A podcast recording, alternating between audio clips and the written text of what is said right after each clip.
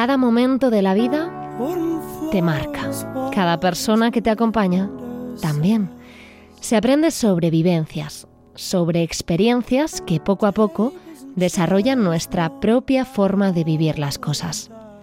Si hablamos de parejas o de sexualidad, entramos en un universo complejo y amplio, cada una con sus necesidades, sus peculiaridades y sus límites, pero con denominadores comunes, los vínculos y la interacción. Para entender una relación, incluso la nuestra propia, debemos tenernos en cuenta, sobre todo a nosotras mismas, nuestra autoestima, nuestro autocuidado y nuestra forma de comunicarnos. Hoy nadamos en la superficie de las relaciones, de sus inicios y sus finales. Hablamos de cómo gestionar compartir nuestra vida y cómo aprender a soltar. Hoy hablamos de relacionarnos de una forma sana.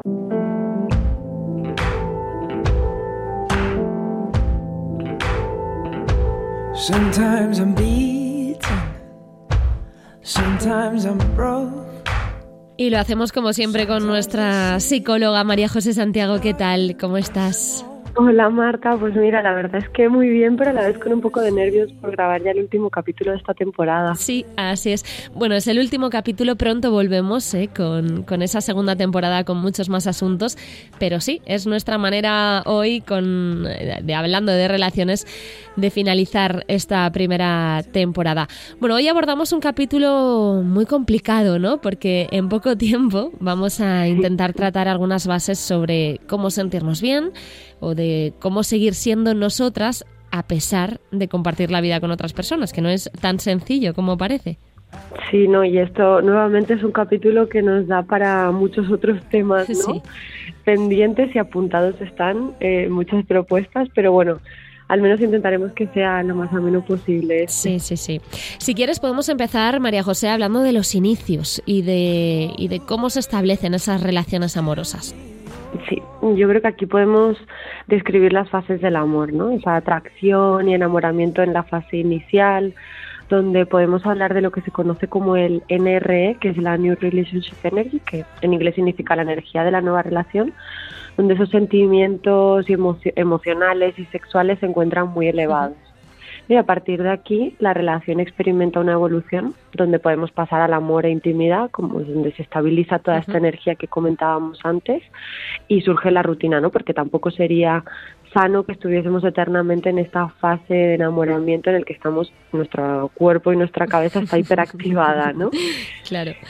Y entonces aquí eh, pasaríamos a lo que se conoce como el compromiso y madurez en el amor, que es donde se estabiliza esa confianza y esa conexión, y es donde muchas veces también eh, pueden surgir como el desencanto o el desenamoramiento, porque muchas personas, ¿no? Eh, al estabilizarse esta energía que comentábamos antes y al, al bajar esa hiperactivación, eh, pues podemos pensar que ya se ha acabado el amor, ¿no? Que ya no sentimos lo mismo, que ya no es lo mismo, entonces produciría ese, ese esa ruptura en algunas ocasiones.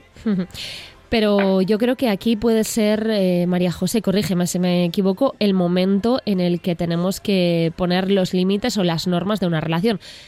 A ver, yo creo que hay que hacerlo desde el principio, ¿no? También con esa energía de, los inicios. Pero bueno, cuando se estabiliza un poquito la relación, cuando ya vemos que esa persona al final sí que es con la que queremos compartir nuestro tiempo, nuestra vida, pues yo creo que es el momento de, darle importancia a, a la comunicación, porque muchas veces nos dejamos llevar sin tener esto en cuenta y es un error, ¿no? Eh, dejando claro lo que queremos y lo que esperamos, hablándolo, pueden solucionarse muchas cosas, ¿verdad? Sí, de hecho, como dices, o es importante que, esos límites y esa comunicación se dé desde, desde los inicios, ¿no? Porque al final los límites son los que nos ayudan a construir relaciones sanas, porque nos ayudan a que las otras personas, a que nosotras mismas también, se conozca qué queremos y qué no, qué necesitamos y qué no. Por lo tanto, también tiene una influencia directa en nuestra autoestima. Cuando empezamos una relación, muchas veces cometemos el error de querer cuidar solamente a la otra persona, pero es muy importante que sigamos cuidándonos a nosotros mismos, que sigamos cuidando sobre todo nuestra autoestima, ¿verdad? Sí. ¿Por qué es tan importante esto? Bueno, lo primero porque, pues, eso que has dicho, ¿no? Cuando estoy en una relación, sea el tiempo que sea, esa con, la persona que sea, no dejo, no dejo de ser yo, ¿no? Entonces, esa autoestima sana y ese autocuidado es algo que siempre, siempre tengo que cuidar y, y que tener presente, ¿no? Y lo segundo es porque en la medida que yo tengo esto presente, voy a poder construir relaciones que se basen en, en, en, los límites de la comunicación, ¿no? Me refiero que trabajar esto me permite estar conectada con lo que yo quiero y lo que yo lo que yo necesito y por lo tanto eso me facilitará el que la relación sea más sana. Por ejemplo, si alguien nos está escuchando ahora mismo y ve que tiene fallos en la comunicación o que ha dejado su autoestima a un lado, su autocuidado, cuando nos encontramos al final en una relación que no nos hace sentir bien, ¿qué podemos hacer? ¿Es importante intentar comunicarnos mejor o es mejor dejar marchar? Aquí, bueno, aquí dependería de muchas cosas, ¿no? Y eso primero sería identificar qué es lo que me está haciendo mal, ¿no? Si estamos en una relación tóxica, es importante que salgamos de ahí, ¿no? Aunque no sea fácil, eh, porque el quedarme puede tener consecuencias como que yo me aísle de personas con las que sí que tengo vínculos sanos, que deje de disfrutar o de realizar cosas que antes me generaban bienestar y que mi autoestima se vea perjudicada, ¿no? O que llegue incluso a plantearme que este es el tipo de amor que merezco. Entonces sí que es importante cuando estamos en una relación tóxica el, el poner ahí un límite a nosotras mismas y no continuar en esa relación. Por cierto, que si la gente también está dudando en... Mm, yo como estoy de autoestima, tenemos un capítulo en el que hablamos sobre ello en, en el inicio de esta temporada, así que también pueden remitirse a ese capítulo, ir hasta allí si quieren saber cómo identificar si se está bien o mal de esta autoestima. María José, volviendo a las relaciones, darse un tiempo eh, que eso es algo que, que, se lleva mucho, ¿no? Que, que hacen muchas parejas darse ese tiempo cuando la relación no está funcionando sería recomendable o bajo tu punto de vista es un error? Aquí también dependería de la pareja. Y, yo creo que es importante que en ese tiempo, si, decide la pareja darse un tiempo, que se establezcan ciertas pautas, ¿no? Es, por ejemplo, eh, ¿para qué exactamente nos va a servir este tiempo que nos estamos dando? Esa funcionalidad concreta que tiene el tiempo que, que nos queremos tomar. Y luego que se reduzcan ciertas incertidumbres, ¿no? Por ambas partes, como puede ser el que si se van a ver terceras personas en ese tiempo, cada cuánto vamos a hablar, ese tipo de cosas, ¿no? En el hace un tiempo leí en el Instagram de la psicóloga María Esclapez que habla sobre relaciones. Ella ponía, había justamente un post que hablaba sobre esto y ella decía que bueno que no es recomendable que sea más de un mes este tiempo que se da la relación. Y en el caso de romperla finalmente, ¿cómo es mejor aceptar ese duelo y superarlo? Porque duele mucho el amor también. Sí, de hecho aquí no hay como unas pautas matemáticas no establecidas a la hora de, de realizar ese duelo o de porque al final cada relación es un mundo y cada persona es distinta eh, pero lo que sí es que se, se produce un duelo no por ambas partes eh, aunque eh, sea la persona a la que lo deje, esa persona también ha tenido que pasar un duelo, ¿no? Y cada una lo pasa de una forma distinta. Exactamente, entonces yo creo que aquí sí que hay ciertas cosas que hay ciertas pautas que pueden ser comunes, como lo primero es rodearnos de personas que nos quieran que, que nos cuiden, ¿no? Eh, aquí yo hablaría de una hipótesis que me encanta que se llama la hipótesis de la amortiguación, mm, que nos dice que nos dice, pues básicamente que en momentos en los que pasamos situaciones estresantes eh, el rodearnos de personas que nos quieren, que nos cuidan, que con las que tenemos vínculos sanos, sirven un poco de amortiguación a esa, a esa, situación, situación estresante, ¿no? Entonces, eh, lo que nos permite también es eh, poder un poco que nos sostengan, ¿no? En esos momentos en los que necesitamos eh, más apoyo, más cariño, más cuidado, ¿no? Y luego darle espacio a las emociones que surjan, ¿no? Tanto las que nos generan malestar como las que nos, generan bienestar. Es importante que las dejemos salir, ¿no? El que, el que si un día salimos, por ejemplo, con amigos y nos sentimos bien, que no haya culpa tampoco, ¿no? Muchas veces pasa que cuando estamos en un, en un duelo por una relación parece que no nos podemos permitir eh, estar bien, ¿no? Y tampoco nos permitimos estar mal. Entonces es importante que la emoción que surja, que la dejemos, que, la que nos permitamos transitarlas, porque eso es lo que nos va a llevar a, realizar todo el duelo de una completa también. Claro, imagino que también eh, realizar actividades que sean agradables, ¿no? Para nosotros, que nos hagan sentir mejor. Sí, totalmente. Eh, esto también es, eh, yo creo que en muchos capítulos de, nuestro podcast hemos hablado, ¿no? Del realizar actividades agradables.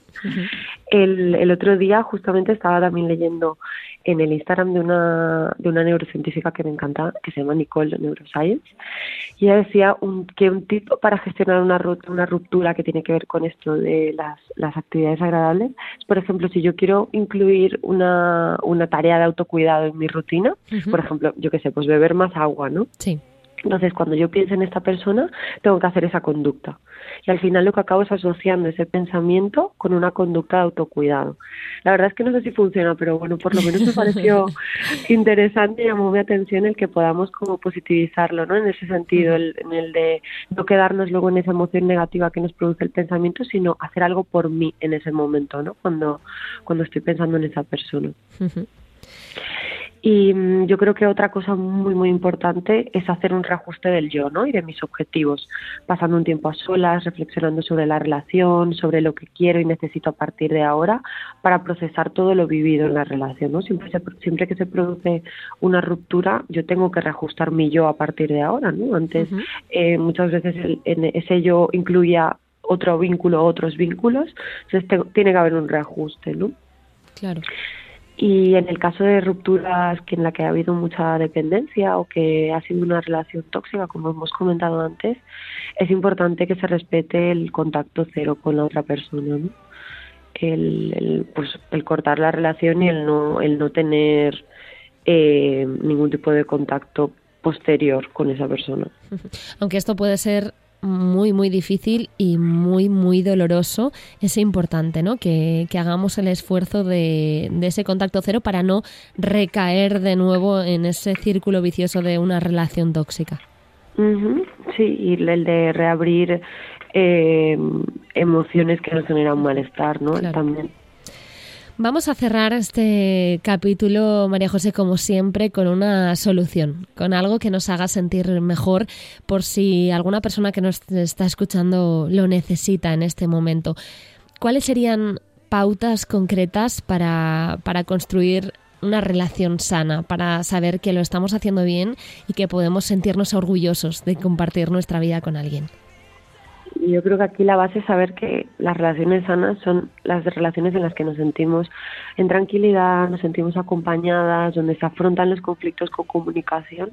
Entonces, a partir de ahí, para construirlas, es importante tener en cuenta algunas cositas, ¿no? Como por ejemplo, lo de romper con las creencias y esos mitos impuestos del amor romántico, ¿no? Como que hay un príncipe azul, de que el amor lo puede con todo, de que tenemos una media naranja. Esto al final lo que hace es recrear situaciones de dependencia y de toxicidad también.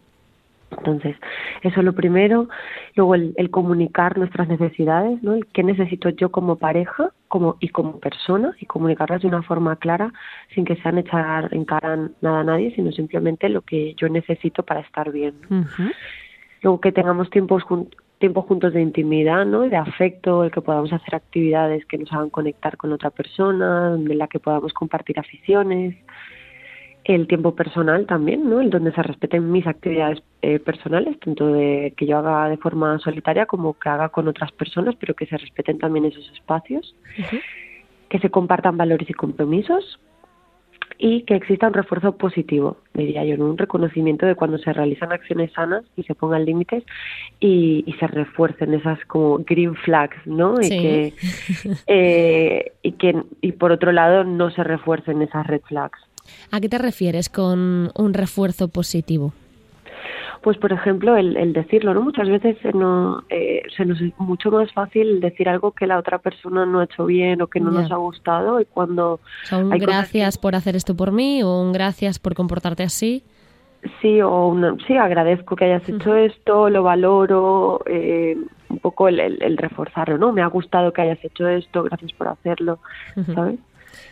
Bueno, Relaciones sanas, eh, relaciones que podemos identificar, eh, seguir identificándonos a nosotros mismos, sobre todo no perdernos por el camino, que es lo más importante, y cuidar a los demás, pero cuidar también de nosotras. Es un poco la conclusión ¿no? que sacaríamos de este capítulo el último de la primera temporada, pero no el último de Serenarte. María José, hablamos muy pronto, mm, a principios del año que viene, para, para seguir, para empezar una nueva temporada con nuevos retos, con nuevos temas y como siempre yo creo que es importante que recordemos sobre todo tus redes sociales, eh, Blue Mind barra baja psicología, para que la gente pueda seguir enviándonos sus dudas y, todo aquello que necesita de alguna forma que nosotras también reforcemos y, hablemos en estos capítulos. María José, ha sido todo un placer, de verdad. Igualmente, Marta, y muchas gracias también a todas las personas que nos escuchan. Un abrazo muy fuerte. Yeah.